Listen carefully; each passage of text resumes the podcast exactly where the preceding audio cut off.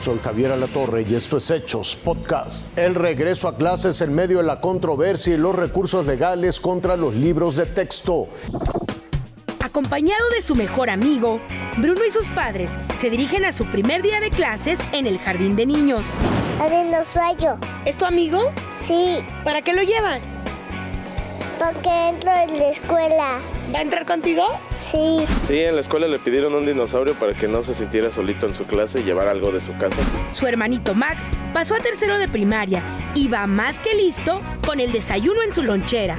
Quesadillas, fruta, un durazno y, y, y agua de limón.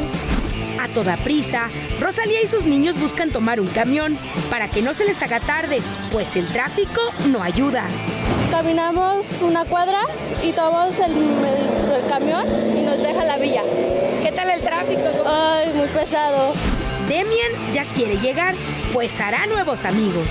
Pues ya tenía a viejitos amigos, ahora van a tener más amigos, así, más compañeros, así muchos.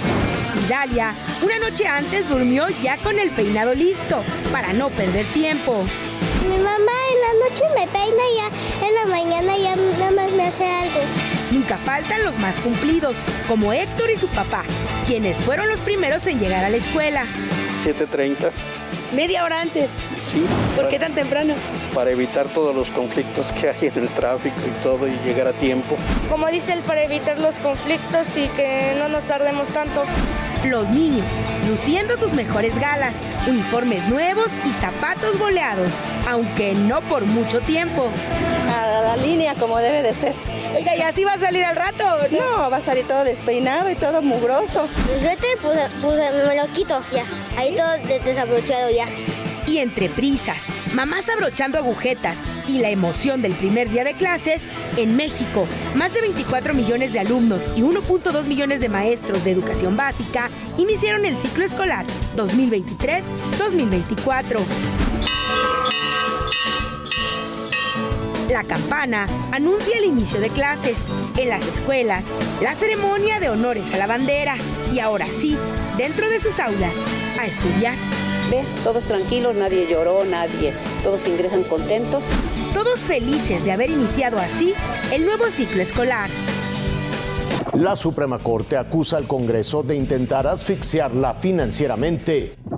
Se abre esta sesión pública solemne conjunta Un recorte presupuestal al Poder Judicial significaría asfixiar a la justicia en México. Así lo advirtió la presidenta de la Suprema Corte, Norma Piña. En un hecho inédito, salieron en unidad todos los representantes de la Corte, juzgados federales y Tribunal Electoral a presentar su proyecto de presupuesto, en el cual piden un aumento del 4%. Una acción así no se había visto en la historia reciente del Poder Judicial.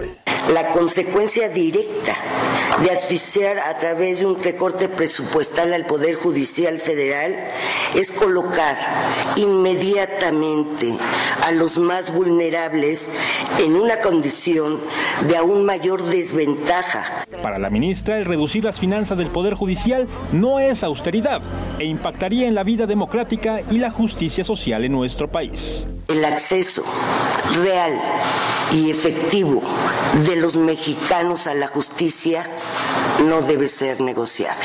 Para el próximo año, el Poder Judicial Federal en su conjunto solicita un total de 84.794 millones 400 mil pesos. Trágico estallido de una pipa de gas en Guerrero.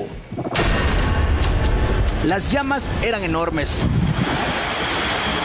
El humo hacía una extensa cortina negra, señal que algo era ferozmente consumido por las llamas. En la carretera federal Chilpancingo, iguala cerca del poblado de El Platanal, municipio de Eduardo Neri. Se trató de una pipa cargada de combustible que la tarde del lunes volcó y posteriormente explotó. Hasta el lugar arribaron diferentes corporaciones que hicieron los trabajos de sofocación. La Secretaría de Gestión Integral de Riesgos y Protección Civil Guerrero, en un comunicado, confirmó la muerte de ocho personas que quedaron calcinadas y entre los fierros de un taxi, una pipa y un tortón. El fatal accidente provocó largas filas de tráfico que aún respiraban el olor a humo. Pues ah, esperamos, dicen que posiblemente tengamos que esperar cuatro horas para pasar. Los trabajos de limpieza y retiro de evidencias se extendieron por más de cinco horas. Uriel Bello, Fuerza Informativa Azteca. Hasta aquí las noticias, lo invitamos a seguir pendiente de los hechos.